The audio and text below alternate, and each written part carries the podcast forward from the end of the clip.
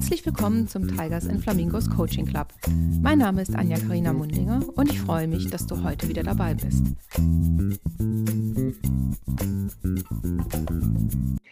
So, heute auf der virtuellen Bühne habe ich einen ganz besonderen Gast. Und zwar ist es die Anne Schweppenhäuser live aus Cannstatt. Hallo, liebe Anne.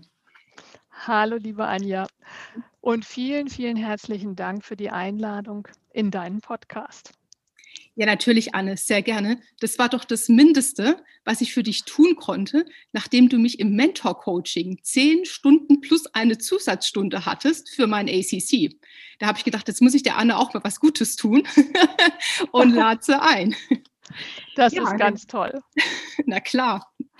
Ja, Anne, du warst mein Mentor-Coach und ich habe dich ausgewählt, weil wir uns, wie man das ja heutzutage macht, virtuell kennengelernt haben in ähm, Online-Seminaren. Und da dachte ich, cool, die Anne, die macht das so cool, mit der komme ich richtig gut aus. Und wir haben ja auch die gemeinsame Stuttgart-Historie so ein bisschen.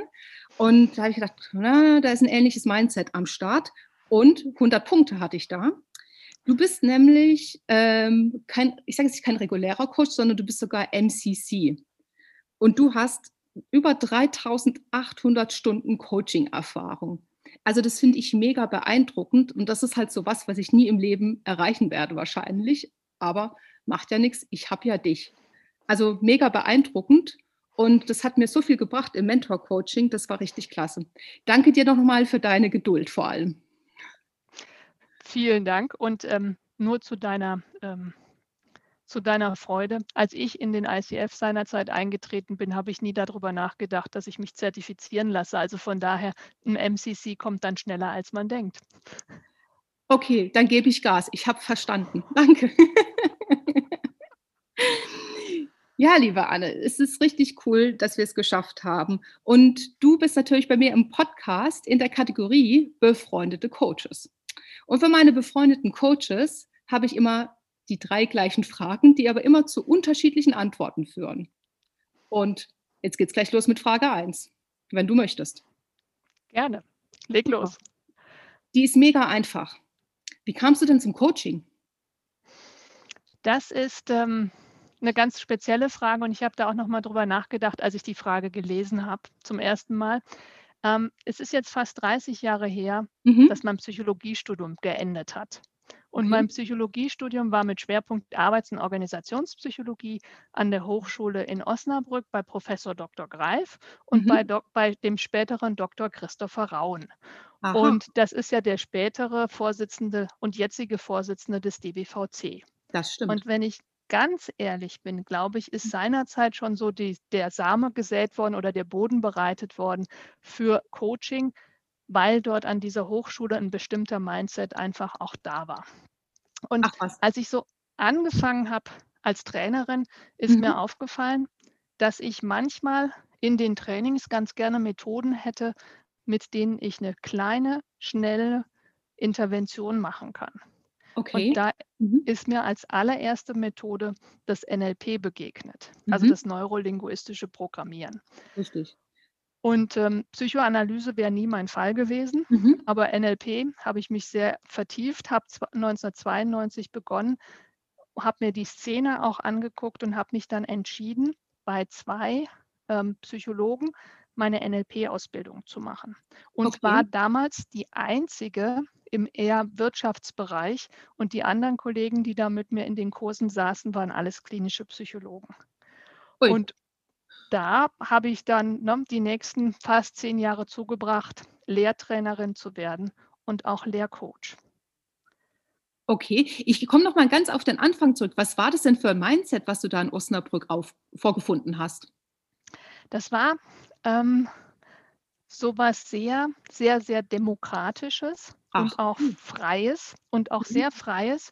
Nämlich wir hatten dann immer so an den Mittwochen das Kolloquium, wo wir fachlich uns auch ausgetauscht haben, neue Ideen weiterentwickelt haben und mhm. wo wirklich so, so ein sehr kreativer Spirit auch dort da war cool. und wahrscheinlich immer noch da ist. Cool. Und das in Osnabrück, das hätte man jetzt nicht erwartet, ne?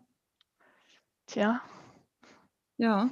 Tja. Also ich kenne halt Osnabrück nur von Zugfahrten, Weil normalerweise denkt man, das passiert immer in so Megametropolen, ne? so Berlin oder Amsterdam oder London. Mhm. Aber ich finde es cool, wenn da so, ähm, ich sage jetzt mal kleinere Universitäten und Hochschulen da so eine Pionierrolle übernehmen. Und ich glaube, das liegt, lag, liegt und lag auch ganz viel an dem Engagement der Leute, die mhm. da waren. Okay. Ja. Cool. Genau. So, so kamst du zum Coaching. Mhm. Ja, und, und, und ja. der Christopher Raun hat mich dann 2000 gebeten, in seinem Handbuch Coaching einen mhm. Artikel zu schreiben. Cool. Und zwar über NLP im Coaching. Aha. Und ähm, das habe ich dann auch gemacht. Und was ich dann festgestellt habe, so nach zehn Jahren intensiv NLP oder vielleicht auch 15, mhm. dass ähm, es beim NLP nicht mehr viel Neues unter der Sonne gab. Okay. Und dann habe ich festgestellt, okay, vielleicht ist eine Zertifizierung oder ein Zertifikat doch ganz gut und habe als erstes ein Coach-Zertifikat nachgesucht im Zusammenhang mit meinem Berufsverband der Psychologen mhm. und bin dort 2012 Senior Coach des BDPs geworden. Okay. Als erstes. Mhm. Genau. Und ich glaube, spätestens da war mir auch klar, dass Coach eine besondere Profession ist mhm. die nochmal andere Akzente hat, als was Psychologie anbietet und ja. auch nochmal andere Akzente hat, was auch Training oder Beratung angeht. Genau. Ja, garantiert.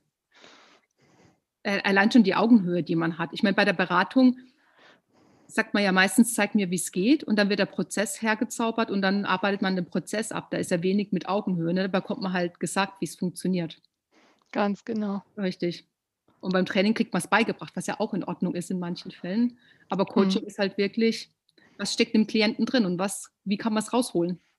Ganz genau. Ne? Ganz genau. Ja, apropos, was steckt denn im Klienten drin? Ne? Mhm. Ähm, so als Coach versucht man ja mit dem Klienten zusammen natürlich den Perspektivwechsel zu generieren, zu erreichen, herzuzaubern. Mhm. Und was war denn für dich jetzt als, erfahrenen, als erfahrene Coachin oder Coach den größt, der größte Perspektivwechsel, den du selbst mal durchgemacht hast oder mitgemacht oder erreicht ja. hast? Und ähm, das fand ich, ähm, vielen Dank für diese Frage. Das war für mich eine sehr spannende Frage, weil ich bin da nochmal so bestimmte Markpunkte auch durchgegangen. Mhm. Und ähm, es gab natürlich immer mal wieder so die ein oder anderen Aha-Momente. Mhm. Ja. Und für mich der stärkste Perspektivwechsel, den ich tatsächlich selber erlebt habe, war Ende 2019. Okay, also ganz frisch. Ende, ganz, also relativ frisch, genau. Und ähm, da saß ich beim Frühstück in einem mhm. Konferenzzentrum in München. Ja. Und mir gegenüber saß eine Dame, ja. die mich beim Frühstück, das war Teilnehmerin, wir hatten Workshops, bla bla bla. Und die fragt mich dann, was machst denn du eigentlich sonst noch so? Und dann sage ich, ach, ich bin Coach. Und dann sagt sie so, hm, möchtest du nicht eigentlich ein Buch schreiben? Mhm. Und ähm, ich habe dann wirklich gemerkt, so in diesem Moment, wie diese Frage so ganz, ganz langsam einsinkt. Mhm. Und ähm, wenn du mich sozusagen außerhalb der Konstellation und dieser Situation gefragt hättest, ne, willst du ein Buch schreiben, hätte ich gesagt, ach du, ich weiß nicht und ja. ach du, ich weiß auch nicht worüber und ach du, äh, und soll ich mich da bei einem Verlag vorstellen? Mhm. Lieber mal eher nicht. Mhm. In dieser Situation hat sich so wirklich angefühlt, als ob diese Frage tatsächlich mir wie so eine reife Frucht in den Schoß reinfällt. Ach was. Und das fand ich sehr, sehr faszinierend. Und Aha. ich habe dann mich sagen hören, ja. Und, ähm, und gleich habe ich daraufhin eine Idee ausgespeichert, die Klasse. sich wahrscheinlich ab Mitte nächsten Jahres, also diesen Jahres, dann in zwischen zwei Buchdeckeln wiederfindet.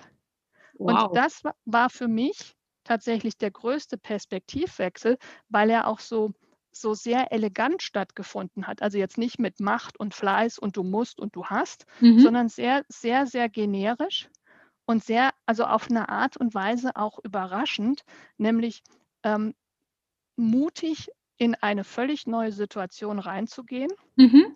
Nämlich dann in die Situation einer Herausgeberin eines Buches, mhm. die zu ergreifen und sich das nicht gedanklich selber erstmal kaputt zu reden oder klein zu reden oder wie auch immer.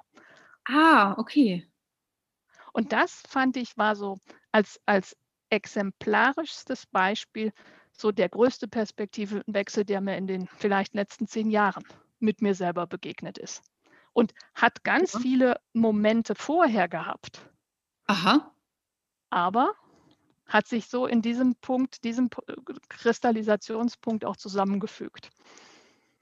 Das ist ja klasse. Also ist es auch so ein Perspektivwechsel, wie du dich dann selbst siehst in bestimmten Situationen? Mhm. Ja. Klasse. Weil als du es erzählt hast, fand ich das voll interessant. Das war so ein bisschen wie so, äh, ja, als wenn du auf diesem Stuhl oder auf dem Sessel gesessen hättest und dann ähm, so das Engelchen auf der Schulter hat gesagt, ja klar. Und das mhm. Teufelchen war dann gerade so mit dem Pflaster über Mund so ein bisschen. Na, da war noch eine kleine innere Stimme, so nach dem Motto, du bist blöd, wenn du es jetzt, wenn du nicht Ja sagst. Ne? So nach dem Motto, ah, ergreif okay. diese Chance. Weil ah. sie ist jetzt da. Da möchte jemand von dir cool. ein Buch und lädt dich dazu ein. Das fand ich, und dann wirklich nicht, ne, nicht irgendwie das kleiner zu reden, sondern wirklich Ja, ja zu sagen, ganz gutes, gegroundetes Gefühl dabei zu haben und zu denken, okay, whatever happens, wird schon irgendwie klappen. Ja, super cool. Und gleich noch die somatischen Marker mit dabei. Mhm. Cool. Ja, herzlichen Glückwunsch. Vielen Dank. Ja, ich bin ja gespannt, was da kommt zwischen den Buchdeckeln. Hm. ich ich werde es erfahren. Wird, das ist, ich, ich widme dir ganz besonders irgendwie mit einer persönlicher Widmung. Oh, das ist lieb. Dankeschön. danke dir. Danke dir. Ja, und jetzt kommen wir zu meiner letzten Frage. Und ich sage immer, das ist so ein bisschen der heitere Teil, weil ich immer wichtig finde, dass die Zuhörerinnen und Zuhörer auch wissen, dass Coaches auch nur Menschen sind. Wir wissen jetzt nichts im Speziellen besser zu irgendwelchen Situationen. Wir sind halt einfach in Fragetechniken und Tools ähm, ausgebildet. Aber wir haben genauso unsere Macken, Ecken und Kanten und liebenswerte Eigenschaften, wie es Loriot immer bezeichnet hat. Mhm. Und dazu finde ich gehört halt auch, dass man so eigene Glaubenssätze hat, die menschlich sind und wo man dann irgendwann denkt, oh je, was habe ich denn da gedacht? Also ich mache es kurz, immer das gleiche Beispiel bei mir. Meine Oma hat immer zu, zu, mir gesagt, Anja, wenn du älter bist, verstehst du das. Jetzt mhm. bin ich halt älter und verstehe viele Dinge immer noch nicht, weil Weisheit kommt nicht automatisch. Ne? Und mhm. graue Haare, auch, auch wenn die bei mir jetzt überproportional zunehmen, auch das hilft nicht. Es sieht nur danach aus bei mir. mhm. Und gab es bei dir auch so eine heitere Annahme oder so einen Glaubenssatz, von dem du jetzt inzwischen denkst, uiuiuiui, was habe ich da mal gedacht? Also wo du deine Großmutter ansprichst, ich habe da mal, also auch meine Großmutter sprechen hören und meine Großmutter war ein großer Fan von alles hat seinen Platz mhm. und alles hat seine Zeit. Mhm. Und zwar fast zwanghaft.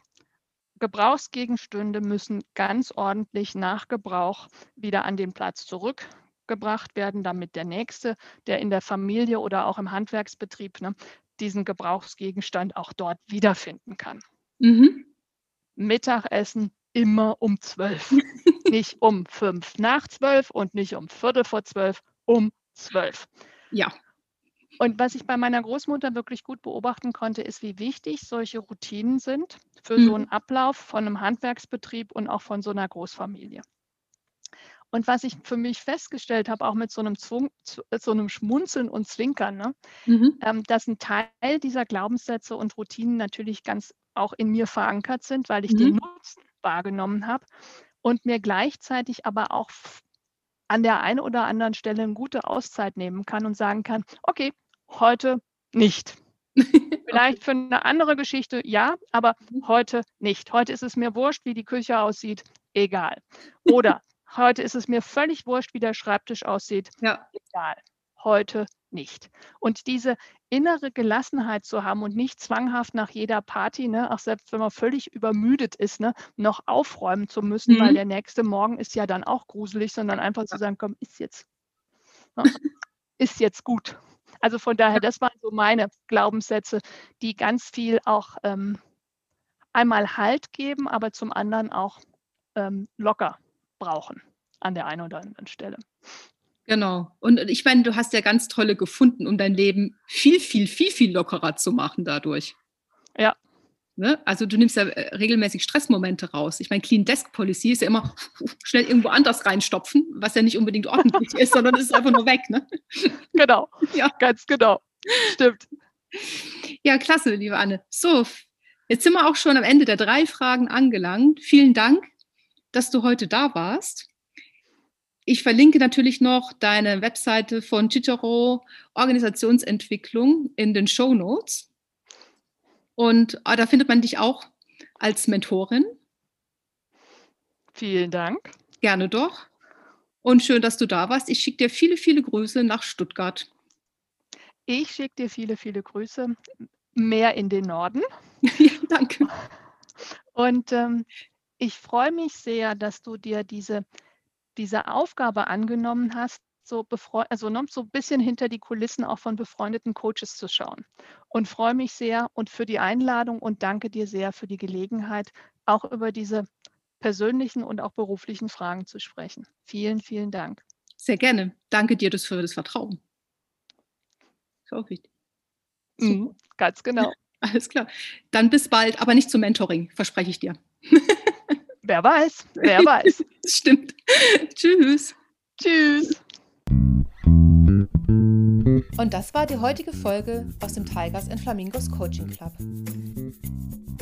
Es hat mich sehr gefreut, dass du dabei warst und ich freue mich schon aufs nächste Mal, wenn es wieder heißt, herzlich willkommen im Tigers and Flamingos Coaching Club.